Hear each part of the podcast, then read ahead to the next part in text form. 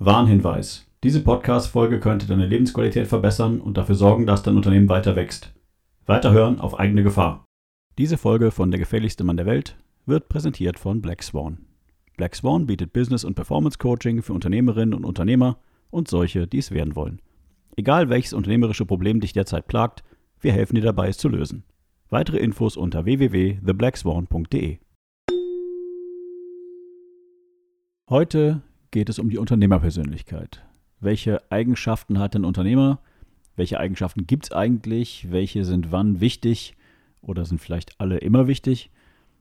In dieser Folge erfährst du es.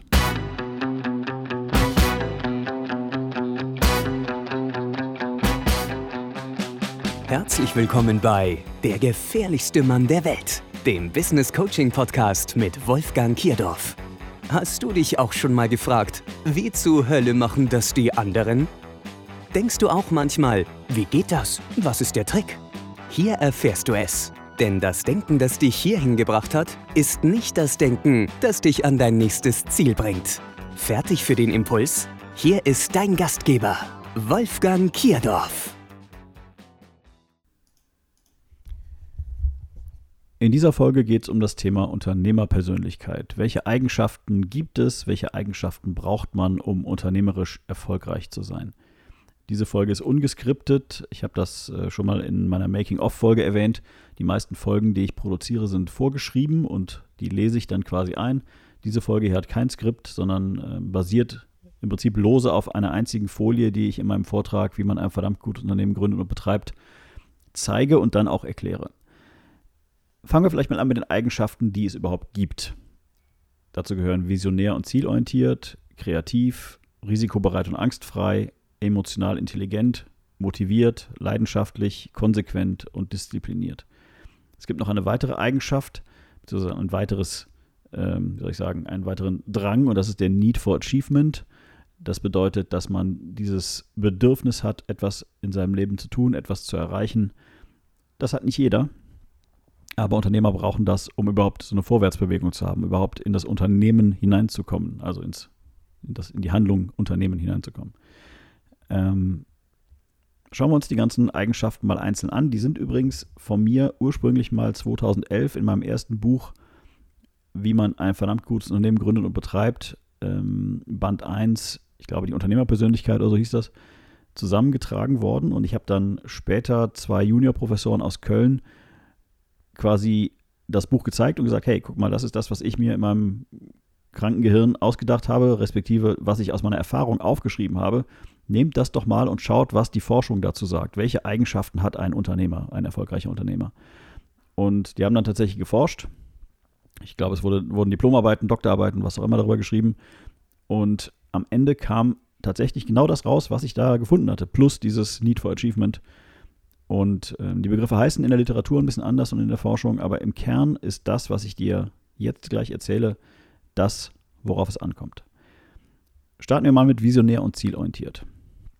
Visionär, das hat äh, so, eine, so eine großartige Bedeutung, sage ich mal das Wort. Ja, das, äh, man stellt sich immer jemanden vor, der, der vor so einer Sonne steht und im Hintergrund irgendwas Leuchtendes. Ähm, was bedeutet visionär? Visionär bedeutet, stell dir vor, der Typ, der das Auto erfunden hat, hätte sich das Auto nur von außen vorgestellt.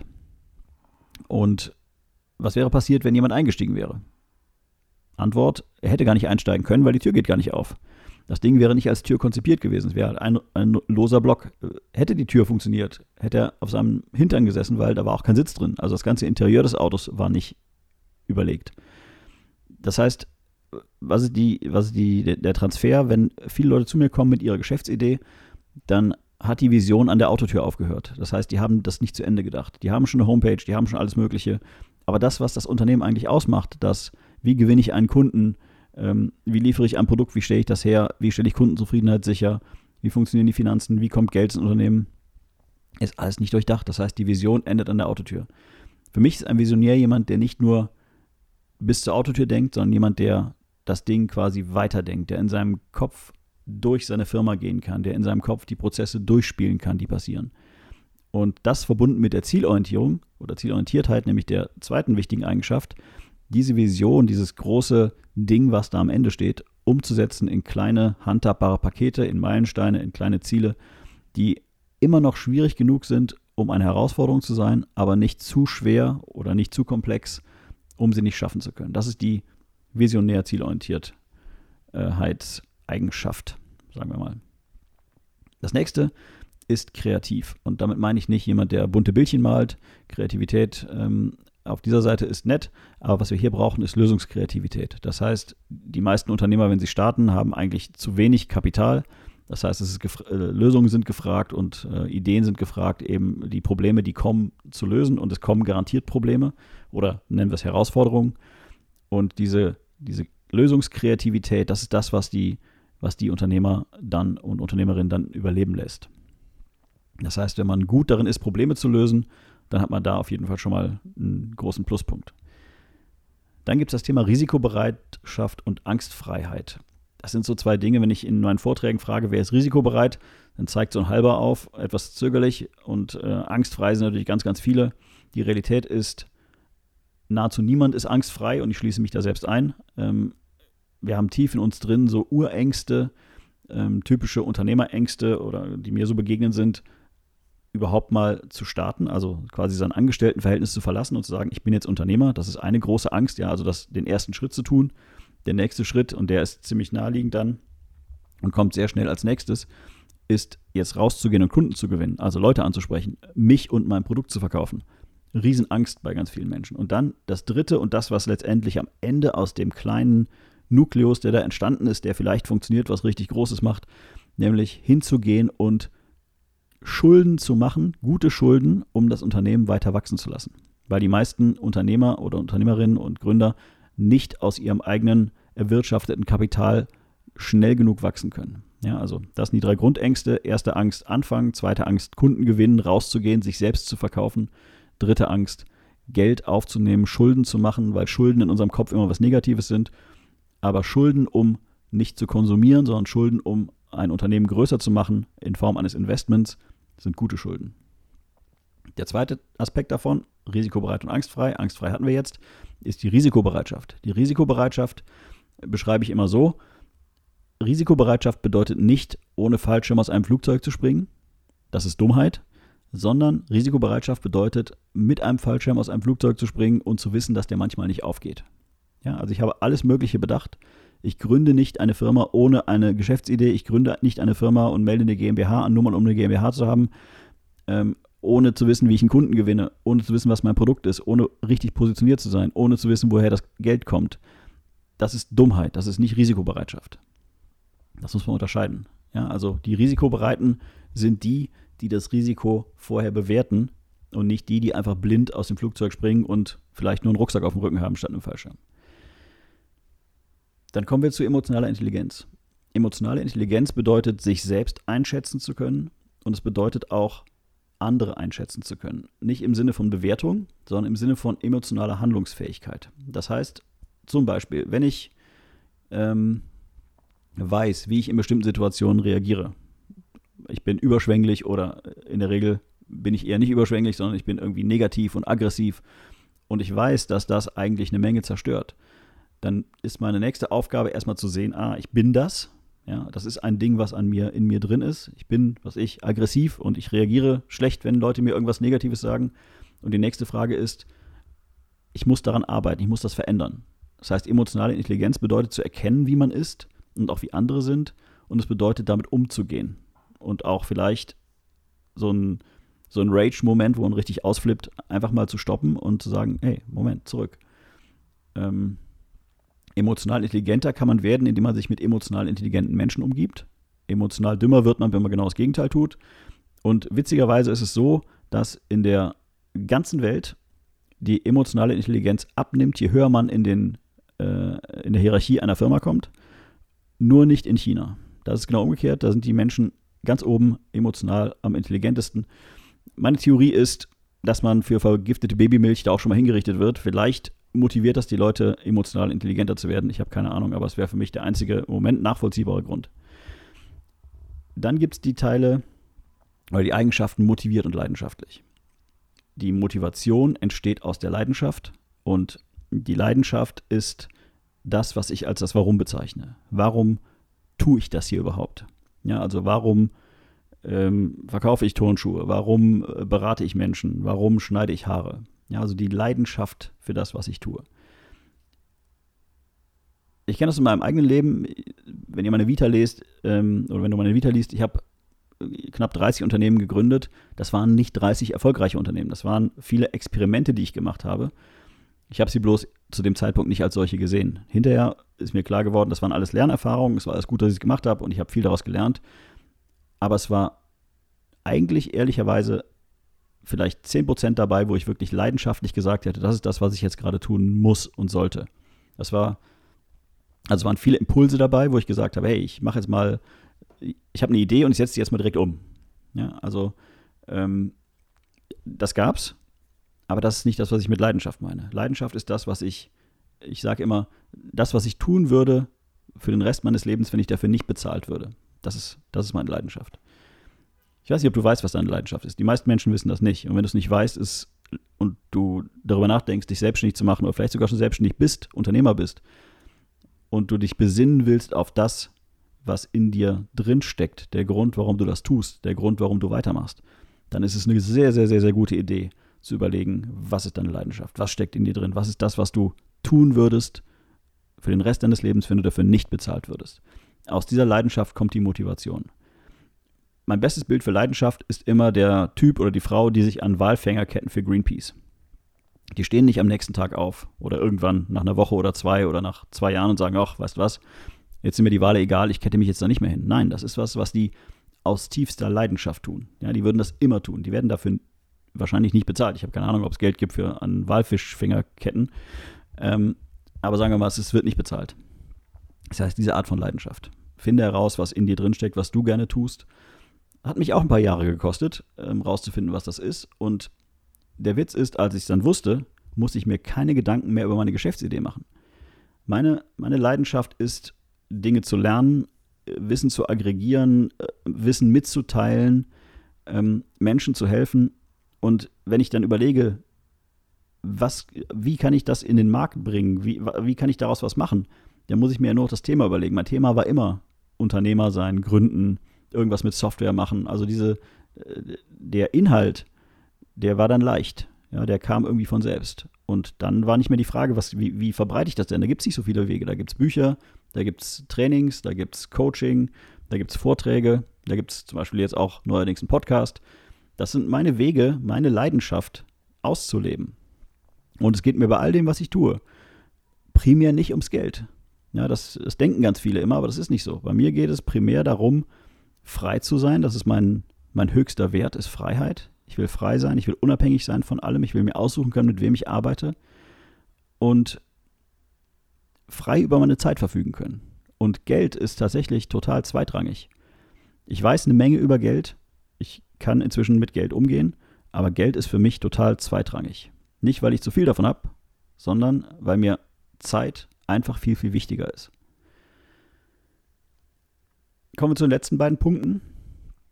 Zu Konsequenz und zu konsequent und diszipliniert. Konsequent bedeutet, wenn ich was sage, dann tue ich das auch. Wenn ich was verspreche, dann halte ich das auch. Regel Nummer eins für jeden, der Personal führt oder Mitarbeiter führt, ist, sei konsequent im Positiven wie im Negativen. Ja, wenn ich eine Konsequenz androhe, dann zieh es durch. Wenn ich etwas verspreche, dann halte das auch. Das heißt, Konsequenz hat zwei Seiten. Disziplin auf der anderen Seite ist das Innengerichtete. Also ich bin oder bin nicht diszipliniert. Was bedeutet das? Disziplin bedeutet für mich, die Dinge zu tun, die getan werden müssen, wenn sie nötig sind. Also die Dinge zu tun, wenn sie nötig sind. Und das bedeutet für mich nicht, dass ich stoisch, nur weil mir irgendein Motivationsvideo sagt, dass ich morgens um 5 Uhr aufstehen muss, morgens um 5 Uhr aufstehe. Nein, tue ich nicht. Das bedeutet auch nicht, dass ich jeden Tag joggen gehe. Tue ich nicht. Äh, nicht mal jeden zweiten oder jeden dritten, ehrlicherweise. Disziplin bedeutet für mich, ich erkenne, was gerade nötig ist, getan zu werden, und ich tue das. Ich stelle das nicht in Frage, ich jammer nicht darüber, dass ich das tun muss. Ich tue das einfach. Und eine Sache, die mir an unserer Gesellschaft in letzter Zeit immer mehr auffällt, und jetzt äh, ja, äh, Rant, ähm, ist, dass wir immer jämmerlicher werden. Wir werden, wir denken immer mehr über irgendeinen Scheiß nach, der eigentlich keine Relevanz hat. Bevor wir eine Sache getan haben, die drei Minuten dauert, denken wir zehn Stunden darüber nach oder Tage, dass wir sie tun müssen, bemitleiden uns selbst. Und ich sage meinem Sohn immer, das Einzige, worüber du nicht weinen darfst, ist Mitleid mit dir selbst. Hab mit dir kein Selbstmitleid. Selbstmitleid ist Kacke. Du kannst weinen, wenn du Schmerzen hast. Du kannst weinen, wenn es dir nicht gut geht. Du kannst über alles Mögliche weinen. Aber du kannst nicht weinen, das akzeptiere ich nicht, wenn du dich selbst bemitleidest. Wenn du etwas getan hast und dafür bestraft wirst und du wusstest, dass es dafür eine Strafe gibt, weil die wird mindestens vier oder fünfmal angekündigt, dann wirst du bestraft und dann bist du traurig. Das gilt nicht. Das ist Selbstmitleid. Das akzeptiere ich nicht. Und wenn ich mir viele Unternehmer angucke und viele Selbstständige, dann sehe ich genau dieses beschissene Selbstmitleid. Ich sehe Leute, die jammern, oh, ich kriege keine Kunden. Ja, warum kriegst du keine Kunden? Weil du nicht rausgehst. Weil du nichts tust, um Kunden zu gewinnen. Ja, wo sollen die herkommen? Die fallen nicht vom Himmel. Und das ist nur ein Beispiel. Oder ich habe kein Geld. Ja, warum hast du kein Geld? Weil du dich darum nicht kümmerst. Ja, darauf, worauf wir unseren Fokus richten, das verändern wir auch. Ja, darum kümmern wir uns. Das ist wichtig. Tun die Leute aber nicht. Das heißt, Disziplin, und das ist, jetzt sind wir bei der Frage, was ist die wichtigste Eigenschaft, was ist die unwichtigste Eigenschaft? Ich habe ganz, ganz, ganz, ganz, ganz viele Gründer mit brillanten Ideen. Und die haben keine Disziplin und die verkacken es grandios. Und ich habe ganz, ganz, ganz, ganz, ganz, ganz viele Gründer mit ganz simplen Ideen, aber die haben diese Scheißdisziplin. Die haben dieses, dieses, ich wühle mich in die Scheiße rein, auch wenn die Scheiße noch so stinkt. Ähm, wie soll ich sagen, die, diese, ja, simpel gesagt, Disziplin. Die haben das. Und die sind am Ende erfolgreich, weil sie die Dinge tun, die nötig sind, wenn sie nötig sind die Dinge zu tun, die nötig sind, wenn sie nötig sind. Die ziehen es einfach durch. Scheißegal. Wenn ich denen sage, schreib fünf Wochen lang, jede Wo jeden Tag 50 Leute an, dann machen die das. Und siehe da, die sind erfolgreich. So viel zum Thema Persönlichkeit und persönliche Eigenschaften. Welche sind wichtig? Alle sind wichtig. Ja, sowohl visionär und zielorientiert zu sein, um überhaupt mal einen Plan, den Ansatz eines Plans zu haben, kreativ zu sein, um die Lösungen zu entwickeln und die Lösungsstrategien, die nötig sind, um die Probleme zu bewältigen risikobereit und angstfrei zu sein, um die ganzen Schritte gehen zu können, ohne sich jedes Mal in die Hose zu machen, emotional intelligent zu sein, um sich selber einzuschätzen. Und letztendlich, woran scheitern die meisten Unternehmer? Es gibt zwei Komponenten. Die eine Komponente ist Geld und die andere Komponente ist ihr Gehirn, ihr Kopf, das, was sie denken. Ja, die meisten Menschen gehen hin und sabotieren sich selbst durch ihr Denken, durch ihr limitiertes Denken, durch ich kann nicht, ich weiß nicht wie, ich will nicht, das schaffe ich nicht, das kriege ich nicht hin, ich kenne keinen, der das geschafft hat, ich kann nur sagen, scheiß drauf. In dem Moment, wo du jeden Morgen aufwachen würdest und davon überzeugt wärst, dass du alles könntest, würdest du in deinem ganzen Leben nie wieder scheitern. Wenn du jemanden suchst, der dir dabei hilft, diesen Schalter in deinem Kopf umzulegen, dann melde dich bei mir. Das ist nämlich genau das, was ich mache. Neben den ganzen betriebswirtschaftlichen und äh, fachlichen, inhaltlichen Themen ist genau das das Thema, nämlich das Denken im Kopf zu verändern. Und zwar so, dass man davon nicht nur glaubt, dass man etwas schafft, sondern dass man davon überzeugt ist. In dem Moment, wo man das ist, da geht es richtig los. Die vier anderen Eigenschaften, die ich jetzt noch vergessen habe, sind motiviert, leidenschaftlich, konsequent und diszipliniert. Wir haben schon drüber gesprochen. Also diese acht Eigenschaften sind quasi der Kanon plus dieses Need for Achievement, diesen dringenden Wunsch, etwas zu erreichen in seinem Leben ja, dass man nicht umsonst gelebt hat, irgendwas zu hinterlassen, einen Fußabdruck auf, dem, auf der Weltkugel sozusagen. Ja. So, mehr habe ich zum Thema nicht. Wie gesagt, das war jetzt eine Folie aus einem Vortrag, der, und das ist jetzt die Langfassung gewesen quasi, für alle, die den Vortrag schon mal gesehen haben. Hier war jetzt ein bisschen mehr Information drin. Wenn du mehr über dieses Thema oder überhaupt über dieses ganze Thema Unternehmer sein hören willst, dann komm in den Vortrag, wie man ein verdammt gutes Unternehmen gründet und betreibt. Wenn du nicht kommen kannst, schick mir eine Mail, ich schicke dir die Videos. Wenn du jetzt denkst, jemanden wie dich, der mich dabei unterstützt, mein Unternehmen voranzubringen, den könnte ich auch gebrauchen, dann findest du unter www.theblackswan.de weitere Informationen zum Thema Business Coaching. Wenn du Fragen hast, egal ob zu dieser Folge oder zu einem anderen Business-Thema, dann stell diese bitte jetzt in den Kommentaren. Ansonsten abonnieren, gefährlich werden und keinen Impuls mehr verpassen. Unsere aktuellen Vorträge und Workshops findest du wie immer unter events.theblackswan.de. Das war's für heute. Mein Name ist Wolfgang Kiedorf und ich bin da, wenn du mich brauchst. Danke fürs Zuhören und bis zur nächsten Folge.